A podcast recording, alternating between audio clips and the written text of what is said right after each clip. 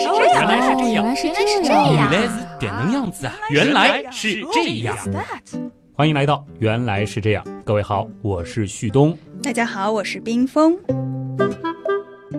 哎，大家应该都已经知道了啊，咱们原来是这样的第一本书，我们为什么这么臭呢？已经开始全网预售了。大家有没有买？有没有买？哎好像已经有很多朋友买了，谢谢大家。那么虽然说这其实是一本以脑科学为主的书，但书名呢却和我们的一种感觉密切相关。那就是嗅觉。对，当然与书本同名的文章在书当中也是可以找到的。嗯，说起来，原样之前好像也讲过嗅觉，不知道大家还有没有印象？在非常早期的时候讲过《味道的秘密》，里面就提到过嗅觉。后来鼻子里的学问里面也肯定逃不过嗅觉。是，那，顺便说一下，这两期节目其实相关的内容在新书里也是有体现的啊。甚至后来在聊第六感的时候，好像也是带到过一些超级的嗅觉。但是呢，至今为止，我们应该还没有正儿八经的讲过嗅觉这种感觉本身到底是怎么一回事儿。嗯，那所以今天我们就来认认真真的了解一下嗅觉。嗅觉呢，是我们常说的五感之一，视听触味嗅。哎，我记得在之前啊，就看到过这样一个问题，就是如果现在我们只能拥有四种感觉，必须要放弃一种，大家会怎么选？相信大多数人首先排除的是视觉，因为视觉太重要了。我们对于外部世界的感知，其实绝大多数的时候都是通过看获取的。再其次呢，大家应该舍不得自己的听觉。再想一想，触觉似乎也很重要，因为如果没有触觉的话，我们可能拿东西都有困难。嗯，因为我们会需要视觉来识别物体，然后通过听觉呢，我们可以感知周围的环境，而触觉呢，有一个很重要的作用，就是抓握，对，让我们知道到底要用多大的力气去握一件东西，才能够把它拿起来。嗯，可以想象啊，这三种感觉对我们都非常重要，所以呢，基本上大家都会保留这三项。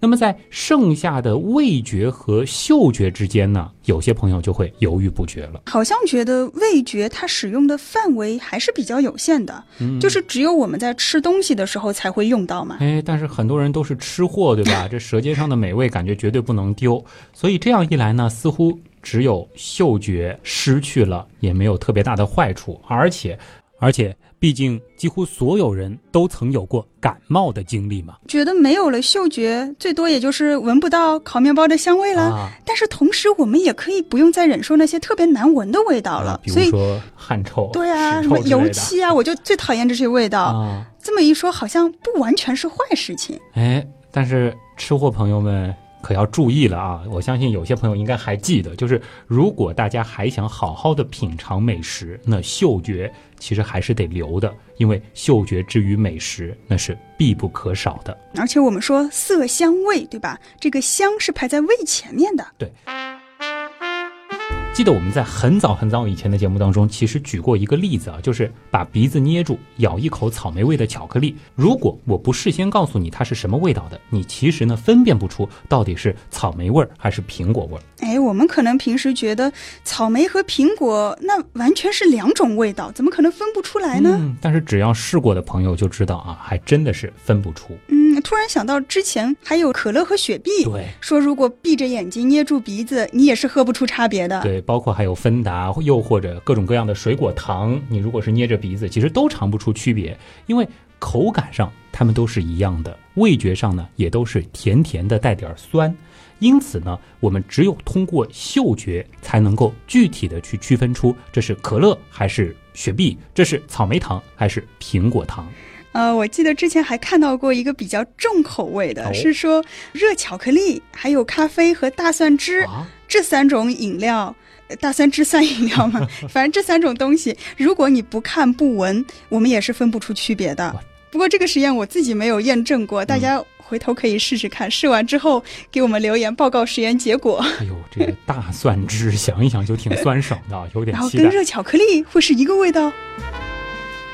这里其实要具体的来解释一下，就是说为什么当我们捏住鼻子的时候就会尝不出味道？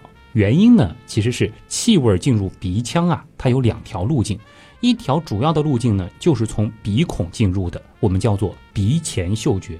另外一条呢，则是当我们吃东西的时候，食物分子在口腔内经过咀嚼散发出气味，再通过喉咙进入到鼻腔，我们呢把它叫做鼻后嗅觉。嗯，所以当我们把鼻子捏住的时候，就相当于鼻前嗅觉这条路被堵住了。嗯，那只剩下鼻后嗅觉了。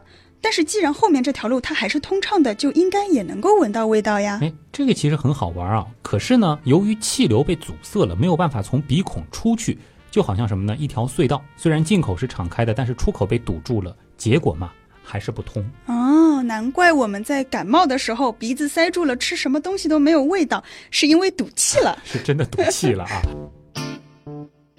嗅觉呢，在我们的感觉系统当中啊，可以说是一种。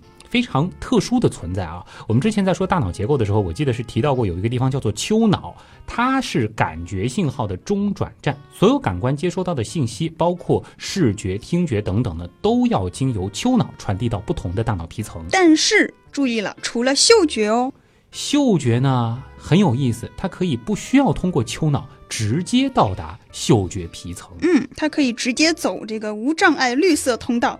你觉得嗅觉还挺喜欢搞特殊化的？觉得大家肯定想问，就是凭什么嗅觉可以拥有这样的优先权呢？哎，那其实是因为嗅觉和我们的生命息息相关。即便是不识字的小孩，在闻到漂白剂，也就是次氯酸盐的刺鼻气味的时候，也知道。这东西啊，万万不能喝下去。嗯，但是现在啊，我们为了让衣物飘香，好像很多厂家都会在洗衣液里面加那些芳香类的物质。那这样做当然可以让我们的衣服香喷喷，但是无形当中也会使得儿童误食的几率大大提高了。有道理啊，虽然说香味儿使人愉悦，但事实上臭味儿。更加让人警觉。嗯，那其实从生物进化的角度来讲，好像也不难理解，因为我们要生存嘛，食物肯定是最重要的。什么东西能吃，什么东西不能吃，那本质上其实就是化学分子的不同。而嗅觉它就是用来辨别这些化学分子的。你说，万一一不小心咱们吃了有毒的东西，那不就死翘翘了吗？对，你看那些纪录片里啊，许多动物在找吃的的时候，都是趴在地上靠闻的。那不知道大家有没有注意到，就是在我们所有的这五种感觉里啊，只有嗅觉和味觉，它属于化学感觉，而其他的。包括视听触，其实都是物理感觉。诶，那虽然这个味觉也是化学感觉，但是比如说动物在觅食的时候，它们还是嗅觉更靠前。其实我们也啊，对我们也是闻到了饭菜香，然后再吃嘛，嗯？就是感觉我们用觅食这个词，因为你放到嘴巴里之后再发觉不对劲，这个时候就已经晚了嘛，对吧？所以从这个角度讲，放弃嗅觉等于是放弃生命啊！哎呦，有点道理啊。其实不仅如此，和其他几种感觉相比，嗅觉呢可以说是最古老的感官功能了。早在演化的最初，海洋里最早出现的单细胞生命，它们呢就是通过周围化学物质的浓度变化来感知环境的。因为其实曾经也提到过一个我们说深海生命起源的假说，在那个地方其实是没有光线的。那么相比之下呢，对于光的反应以及对于压力、温度等等的感觉，其实都是生命离开了最初的摇篮之后，逐渐逐渐演化出来的。嗯，嗅觉是首先出来的，后面才有视觉啊这些感觉。对，这里还有一个冷知识，我不知道是不是巧合，就是人体一共有十二对颅神经嘛，每一对颅神经都会有一个编号。那排在第一的呢，就是嗅神经，第二才是视神经，然后第三是动眼神经，就是控制眼球运动有关的，而和听觉有关的前庭耳蜗神经是排在第八。这个排序背后有没有什么讲究呢？我不知道有没有讲究，可能只是一个巧合，但也可能是有什么深远的意味的。但不管怎么样，就是嗅觉好像真的是比我们想象的要重要太多了。哎，所以下次在遇到这样的灵魂拷问时，也别轻易的就把嗅觉给抛弃了。但是我想了一下，还是抛弃嗅觉，也只能抛弃嗅觉了。我觉得味觉其实。叫我的话，可能是会抛弃味觉啊，最好一个都不要抛弃。为什么要问这种问题，想这种问题呢？真是的啊！我们说，很多时候啊，我们只有闻到了特殊的气味，才会意识到嗅觉的存在。但其实呢，伴随着我们的每一次呼吸，嗅觉始终在帮助我们探测周围的环境，就像我们用眼睛看东西，用耳朵听声音一样。鼻子呢是我们感受气味的第一道大门。那么，当大量气体分子被我们用力的吸进鼻子里啊，迎接它们的呢，则是鼻腔内膜上的各式各样的化学感受器。这里呢，我们要说一说啊，鼻腔内膜并不是我们把手指伸进鼻子里就会碰到的这个黏黏的地方，抠鼻子，这个鼻涕吗？而要往上、往上再往上，其实是一直会到达鼻腔的顶部，这个高度真的很高啊，就是差不多和眼睛齐平的位置，正常人是抠不到这个眼镜的那个差不多那个地方，所以大家不用担心平时抠鼻子的时候会一不小心就丧失了嗅觉。啊，这个嗅觉是。抠不走的啊，对。那么其实，在最早的时候呢，人们就猜测，我们整个鼻腔里都布满了嗅觉感受器，因为呢，我们能够闻到的气味实在是太多了。按照非常经典的钥匙和锁的理论，有多少钥匙就必然有多少的锁。可是呢，后来发现啊，这个全鼻理论竟然是错误的。只有在我们鼻腔顶部的嗅上皮有一小块，大约五平方厘米的黏膜上，才有嗅觉感受器。五平方厘米，想象一下，基本就是一枚硬币那么大吧？这么点儿够用吗？虽然面积不大，但是上面密密麻麻的是挤满了好几百个感受器。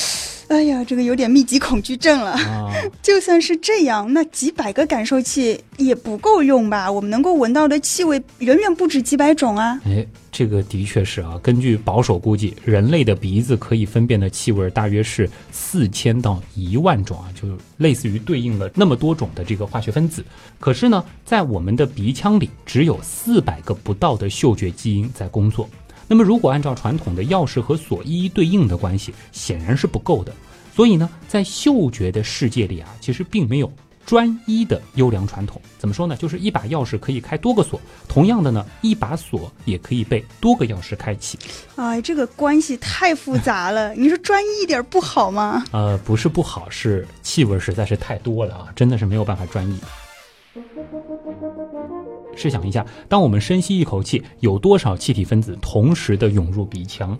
如果每个分子都要求对应一个锁孔，那么鼻子恐怕得长得有我们脑袋那么大。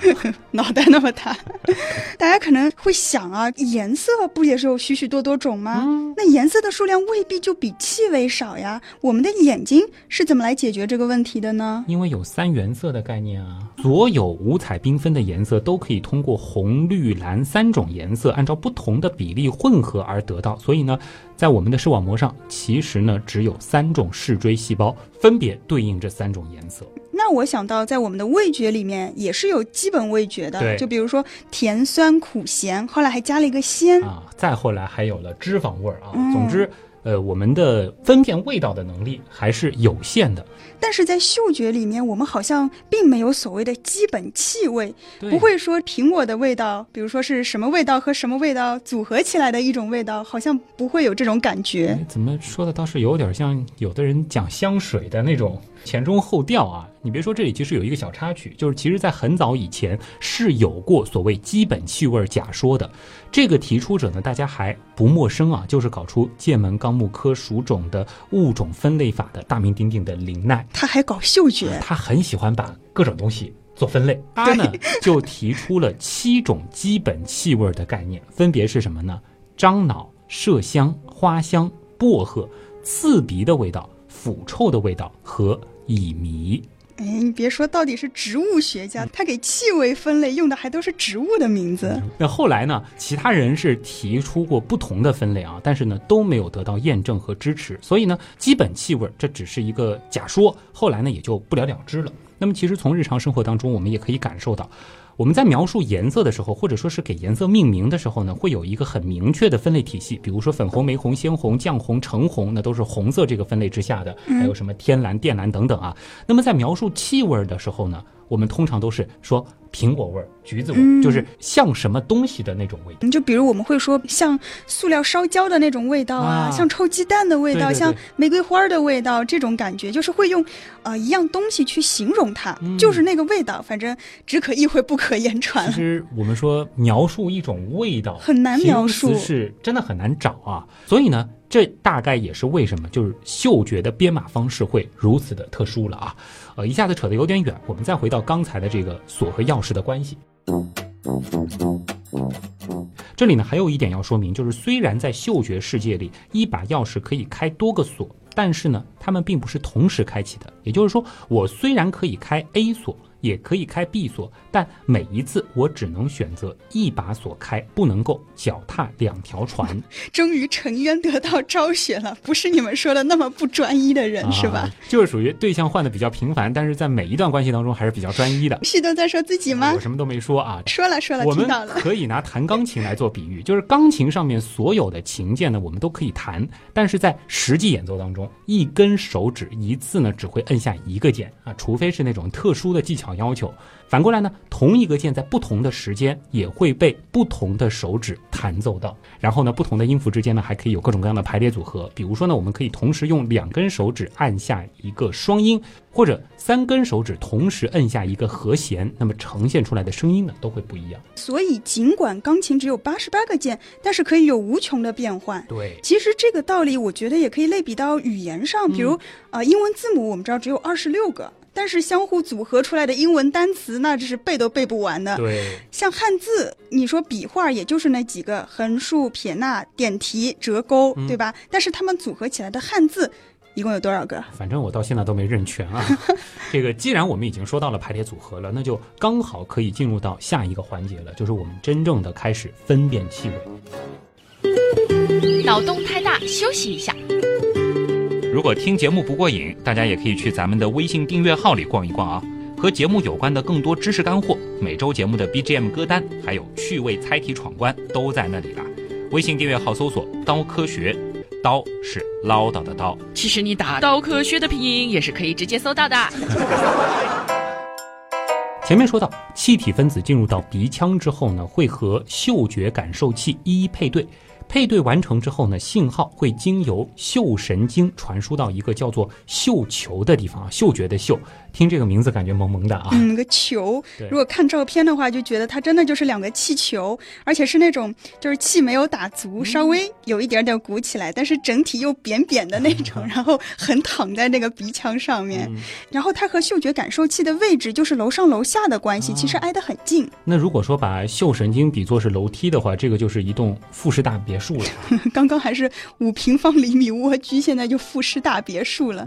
但是理论上讲，这个楼上的。绣球是属于大脑的一部分了，但是楼下的嗅觉感受器还是属于鼻子的一部分，所以严格来说，它俩不是一个家族。那么接下来呢，其实我们就要到楼上的这个绣球去看一看了啊。如果我们走进绣球的话，会发现里面还有很多个绣小球啊，更萌这名字。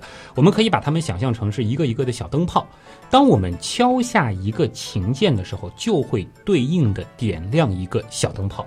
于是乎呢，我们就可以根据小灯泡亮起的位置和数量反推，我们摁下的是哪几个琴键了。我想象了一下那个画面，感觉还挺美的。就是一个气球里面会有五颜六色的彩灯，忽明忽暗的，然后会呈现出不同的图案。然后每一个图案呢，它可能代表了一种气味。不知道有没有人试过，就是把气味可视化。就像我们会打开音乐播放器，把声音可视化，如果把气味也可视化，感觉也会很有趣。那如果说再借助音乐的形式把这个嗅觉有声化，这个简直就是一场感官盛宴了啊！我感觉这个可以做，可以做是吧？不难。嗯，会不会有这种方面的联觉？有啊，嗅觉和嗅觉和色彩的联觉是有。你赶紧开发一下自己的功能。反过来的更多，就是色彩对应的嗅觉，就是看到颜色会有嗅觉。尝到铁锈味儿，这个很多。说到这个感官体验啊，我们说香味儿通常会让我们心旷神怡，但有的时候呢，太香了反而不好闻，这就是因为浓度太高，被点亮的图案就会不一样。好比呢，弹琴的人手指太粗了，就很容易碰到旁边的键，就有杂音混入了啊。毕竟我们说玫瑰的花香和运动之后的汗臭，哎，其实也就只差了一个小灯泡而已。嗯，我们之前也说过，就是香和臭其实没有离得那么远，就像粪便发出恶臭的那个云朵，其实也存在于茉莉花香里面。那么现在呢，我们对于气味的识别是有了大致的概念，可是呢，问题又来了，就是为什么同样的味道？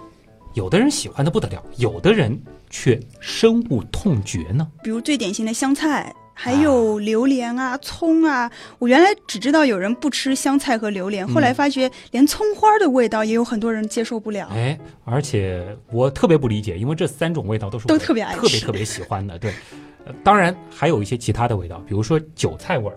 芹菜味儿啊，或者是香椿的味道，像最后那个香椿的味道，我就不是特别能接受啊。哦，是吗？对这一类蔬菜啊，当然除了榴莲之外啊，其实有一个名字叫做香辛类蔬菜，就是因为它们会散发出独特的气味儿，所以呢就比较容易出现两极分化的评价。啊顺便说一个小小的冷知识，就是最早我们说的荤菜，指的就是这一类的菜，而不是不是肉肉对。哦，那原来肉叫什么？荤腥的腥，而这个分化程度呢，其实也和气味的强烈成正比啊。呃，比如说水芹，虽然也有特别的气味，但是不算太浓烈，因此呢，争议不是很大。相比之下呢，香菜可以说是两极分化的典型了啊！真的是喜欢的人喜欢的不得了，讨厌的人闻到就觉得非常恶心。这个就很有意思。我们一直觉得吃东西主要靠的是味觉，嗯但是前面我们说了，如果没有嗅觉，很多东西我们吃不出味道。而现在又发现，如果嗅觉不喜欢，这个味道根本就插不上话。那也不一定啊，比如说臭豆腐、臭鳜鱼也是有很多粉丝的嘛。那为什么会有人喜欢吃臭臭的东西呢？是他们本身就喜欢这个臭臭的味道，还是后来慢慢发现了被臭味掩盖的好吃的味道呢？我们得拆开来看啊。首先，先来说一说香菜啊，虽然叫香菜，但是身边不爱吃香菜的朋友还是很多的。他们甚至愿意说这种菜就是臭菜。那么香菜它到底香不香呢？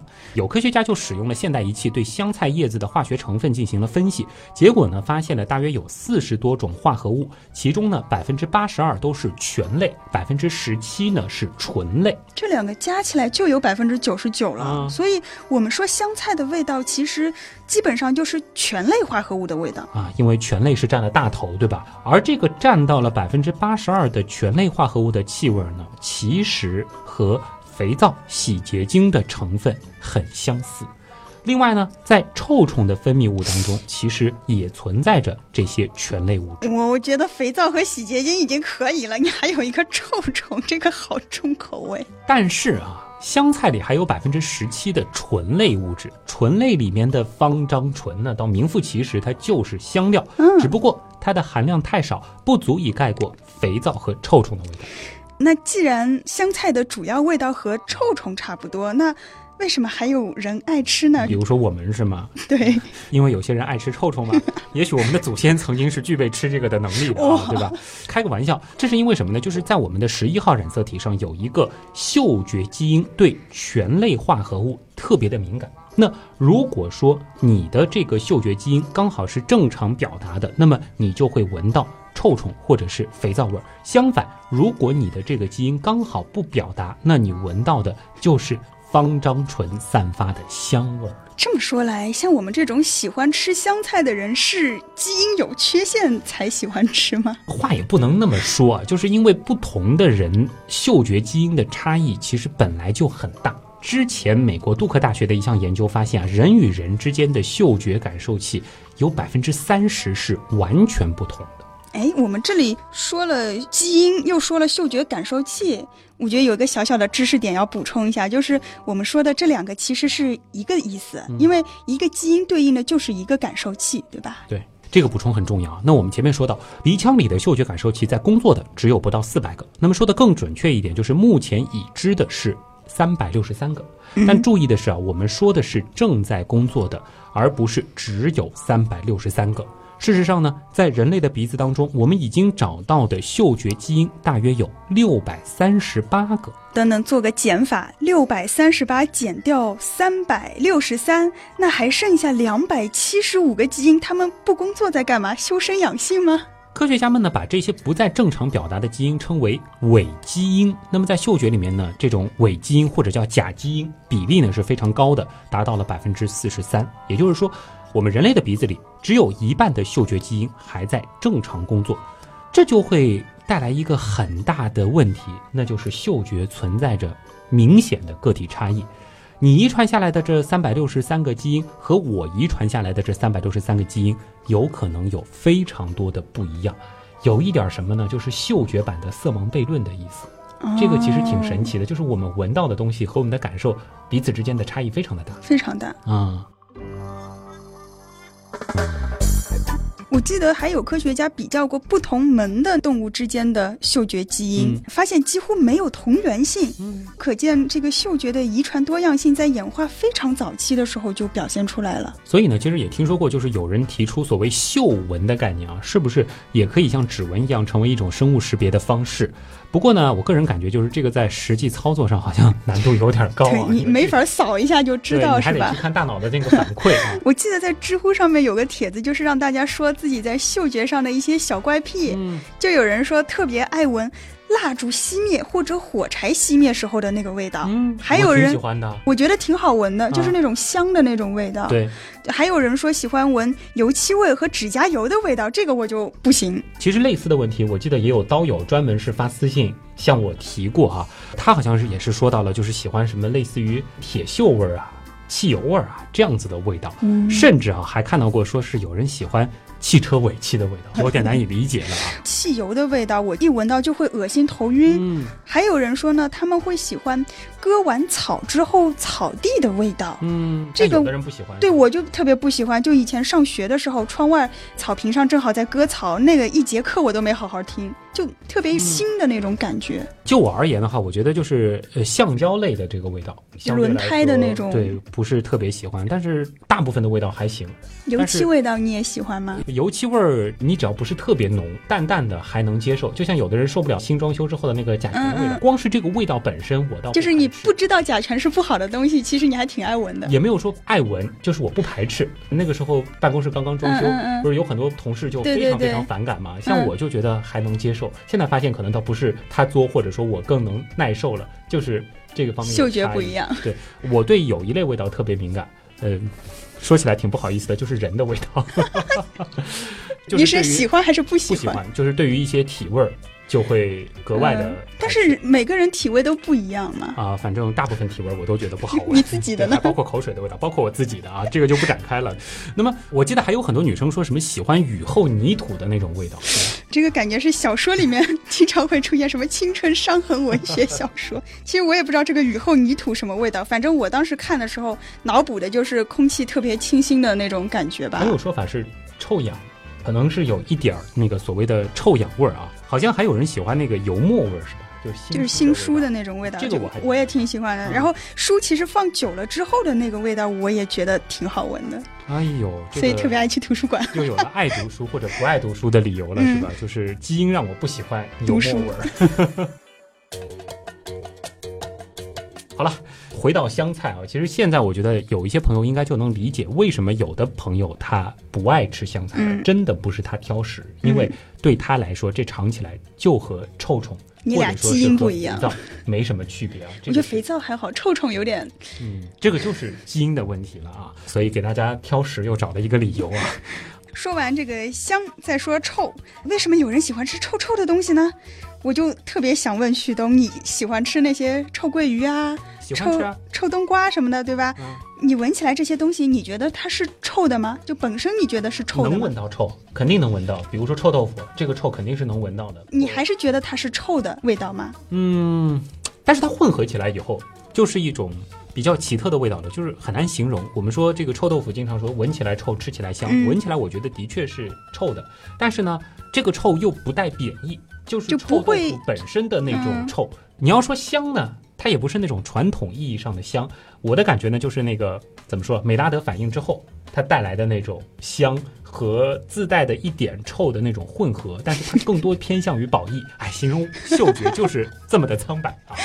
我个人觉得，可能这也是为什么臭美食能够被接受的原因，因为它的气味其实是独一无二的，你很难用另外一种味道去形容它。你也不能说臭豆腐、臭鳜鱼它是粪臭，对，不一样。对，不像那个刚才说的香菜，你会联想到比如说肥皂或者臭虫，这个就不能够接受了。嗯，比如说我看到知乎上面就有人分享过自。自己是怎么从喜欢吃香菜变成不喜欢吃香菜的？就是他们曾经闻到过被碾死的臭虫的味道，后来发觉跟香菜是一个味道，所以就再也不吃香菜了。就是添加了一些之后的这个联联想，对的我感。觉这期节目之后，有很多人会从喜欢吃香菜转到不喜欢吃香菜的阵营。虽然你说的这个例子有点重口味，但的确啊，就是气味和记忆之间的关联，嗯那也是非常的强的。可能是我，因为我外婆是宁波人，嗯特别爱做各种各样所谓臭的东西。第一次吃到臭冬花的时候，体验比较好。那么之后呢，我就更多的会想起吃完之后它的那种酸酸咸咸鲜鲜的感觉，而逐渐逐渐忽视掉它本身的那个不愉悦的部分。还有可能呢，就是有一些人一开始觉得气味怪，不敢吃，一旦真正尝试了之后，才觉得这是人间美味。比如说皮蛋，至于老外，对吧？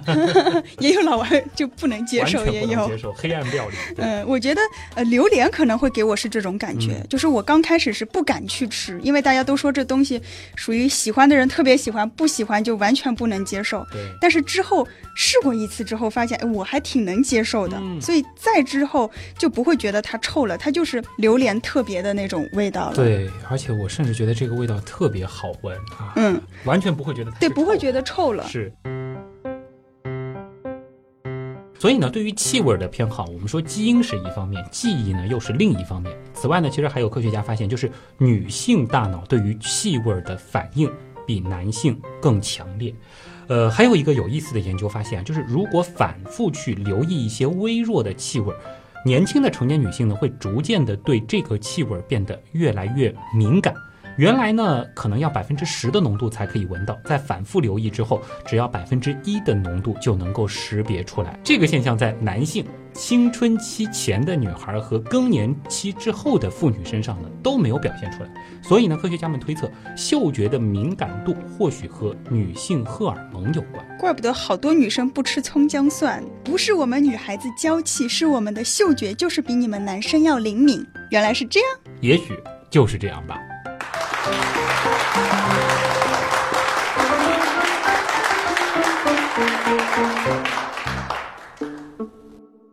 哎，其实呢，从这期节目的主题，包括最开始我们这个引言部分啊，这个大家就已经非常明显的感受到了满满的广告味。啊，也没有满满吧，就最开始稍微有一点啊，这但是广告呢还是要打的，毕竟打的是咱们自己自己的，难得打一次自己的广告。而且就是旭东和冰峰合著的书，对吧？原来是这样的第一本书，我们为什么这么臭？我们为什么这么臭啊？大家嗯记住这个名字。我们为什么这么臭？不是那么臭，是这么臭。这么臭啊？这样子才能搜到。现在其实，在这个京东，在包括当当，包括那个嗯天猫的博库书城，都可以搜到这本书了。你搜一下，有好多书店都有。都在预售的阶段。嗯嗯嗯另外还有一个办法，就是直接搜旭东，旭日的旭，上面一个山，下面一个东，以及搜冰封，这个也能搜到吗冰山的冰，枫树的枫，其实也能搜到，因为通过搜作者，它也是可以对应到书的。刚巧我们也都只有这样一本书而已，对吧？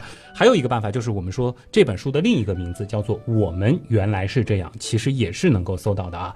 呃，这个被有些朋友开玩笑说是一本臭臭的小黄书，因为我们是黄色的封面，上面呢又是一个大大的臭。还一个大大的臭啊，但是是一本非常正经的科普书。这个里边呢，除了解释了我们为什么这么臭，也和大家说了各种各样关于我们自身的有趣的为什么。嗯，今天花一点时间和大家讲一讲，就是这本书到底是怎么编排的吧。嗯，这本书它里面分为一二三四四个章节，然后呢，第一个章节就是大脑原来是这样，那里面肯定就是我们很多关于大脑的东西啊，比如说大脑的分布是怎么样子的，然后我们到底是不是在使用全部的大脑呢？这个之前也是有一个说法，说只有百分之十，到底是不是只有百分之十呢？还有当然包括旭东的联觉，啊，也是很重要的一块内容。嗯另外呢，第二部分是关于感官的，就比如我们为什么这么臭，就是在这个里面了。还有像视觉啊、听觉啊、味觉啊，都会在里面找到。第三篇就是情绪，原来是这样，就是我们为什么系列了。什么尴尬？对，为什么恐惧？为什么无聊？嗯这些感觉为什么会传染？等等等等。那最后一个就是神秘力量，嗯因为是一些看起来特别神奇的，不知道如何去解释的一些现象。直觉啊，对，即视感啊也在里面，还有第六感，当然还，想一想，我觉得联觉刀也可以放到神秘力量当中去，但是联觉还是比较，就比较说得通的，对对对比较，明确的。对有解释，不那么。玄幻感觉。嗯，当然，结尾呢，我们用的是有一年的年度节目《我是谁》嗯作为一个收尾啊。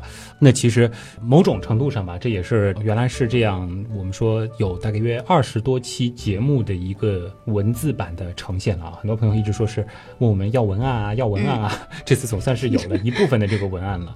当然，还是要强调一下，就是上一次其实也解释过，就是这不是一个简单的文案的集结。如果就这么简单的话，这本书早在三四年之前就应该出了。对我们经过重新编辑，然后也经过了重新的编排，大家看到了我们分了不同的板块嘛。然后，其实包括对于这个内容啊，又进行了重新的修订、核实、语言的改写，都很花时间。还有一个我觉得很有意思的地方，就是这一次因为是有配图，对，图文并茂版的，原来是这样特别可爱的插图，好多袁大头在里面。啊。对，我们的这个袁大头，大家其实可以去找一找，就是这本书当中数一下一共有多少个多少个袁大头啊？丧心病狂。等大家拿到了，可以去做一个这样子的这个小游戏。呃其实有很多的小彩蛋都是埋在里边的，嗯而且像我们以前讲这个大脑结构的时候，也会有一些局限性，就是你没有办法照着图说啊，图对吧？嗯我们现在呢，其实也都有手绘版本的这些图，既是一个图文并茂的一种体现，呃同时呢，也是想给大家有一个更好的去回忆。我们的节目去梳理我们曾经讲过的这些知识，有这样的一个过程。大家其实每看一篇都可以去想一想，它对应的其实是哪一期节目，因为我们的每一篇的名字和节目的名字是不一样的。对，包括什么呢？就是大家别觉得，就节目原来都已经说过了，我都听过了，那我这书还有什么、嗯早忘？了。真的，就包括我们自己做的文案，在重新整理的时候，有的时候都会想啊，这个事情我原来讲过，这个事情我原来说过，对吧？其实也是一个拾遗补缺、再回忆、再巩固的一个过程。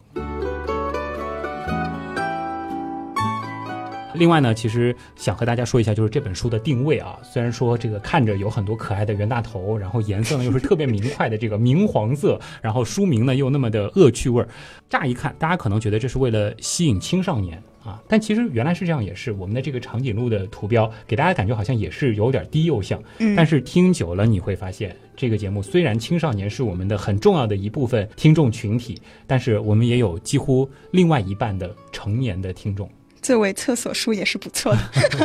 就是我们想说的什么呢？就是说，只要你是对这些问题感兴趣的人，这个无论是男女老少，其实在阅读的过程当中，应该都能有所收获。嗯，就像原来是这样一样啊。再强调一下，就是我们之前在那个番外当中是说过，我们现在有京东的签名版。嗯那么要买签名版的朋友呢，注意了，现在还是有一定的这个余量的，依然是可以到京东去买。那如果说这个不太习惯用京东这个平台呢，当当网上呢也已经开始预售了。另外呢，就是呃有一个叫博库书城，嗯，这个是天猫的卖书的一个渠道，还能够得到一个很有意思的叫大便便签纸对，那个，所以我们叫真便签本啊。当然，博库书城是没有签名版的，啊它呢是有这个便签本额外的赠送啊，这也算是一个很有创意的小周边，也是限量的，我记得应该是限了两千本。所以大家可以根据自己的喜好去选择啊，当然你也可以这边买一本，那边买一本都去收集，因为我发现有很多的朋友说是订了好几本准备送人用啊。呃，另外呢，就是如果说你是想在实体书店买到嗯，我们为什么这么臭？那么大约到九月十号的时候，呃，全国九各地月十号这么的这个还有半印刷铺个多月货，啊，这个渠道等不及了。那你就先买网上的嘛，对吧？到那个时候呢，基本上都能够看到我们的这一本小黄书了啊。我们为什么这么臭？呃，如果等不及的朋友呢，刚好你是在上海或者是上海周边，当然我知道好像甚至已经有一些更远的地方的朋友听到当时我们说的这个消息之后，已经开始在看机票了。就是在嗯九月一号的时候，啊，我们在上海会有一场正式的新书发发布活动。会地点呢，可以先和大家说一下，是在中书阁的瑞欧百货店，应该是在南京西路，呃，嗯在静安寺附近，呃，也是一个很漂亮的书店。那么在那儿呢，到时候我们像是我，包括冰峰以及紫菱水兄啊，都会来到现场，和大家做一个温馨、简短，也不失郑重的一个新书的发布活动、嗯，简短一点就好。啊。我心里压力很大。其实我觉得更重要的，对于大家来说，就是可以一次集齐四个主播的签名，这个还是挺难得的一件事情啊。嗯。那么，以上就是新书的活动了。今天已经推了那么多的关于书的部分了，那关于我们自己的部分就少推一些了啊。微博同名旭东冰峰订阅号刀科学唠叨的刀。那么具体的这个新书发布的通知，在那里是可以找到的。原品店在刀科学里面可以进入，或者直接到微店里面去搜。还有呢，就是冰封的凹塞印啊，这个。还在继续更新啊？嗯，对对对，但最近太忙了，有点水。所以听原样就相当于听奥赛音啊。当然，之前一百多期的奥赛音也是非常好听，大家可以跑过去考考古啊。那么还有呢，就是我们的原样刀友会，现在呢九个大群都是开放当中啊，大家可以挑一个自己喜欢的，当然是能加得进去的群去加一加。众多的小伙伴呢也是期待啊大家的加入，给原样这个大家庭带来更多的新生力量啊。好了，那么以上就是今天的原来是这样。再一次感谢通过各种方式支持和帮助过我们的朋友啊，尤其是最近买书的朋友们。原来是这样的发展，真的离不开大家。我是旭东，我是冰峰，咱们下周再见啦。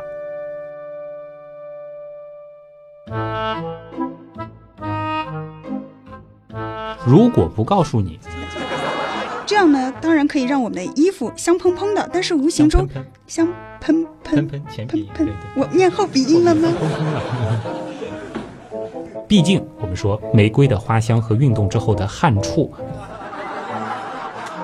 之前一百多期的奥赛印也是非常好听的，大家可以跑过去翻一翻，就这挖历史了啊，挖挖挖历史。这个这个叫什么？就是挖历史吗？还是鞭尸？考古？考鞭尸？我太重口味。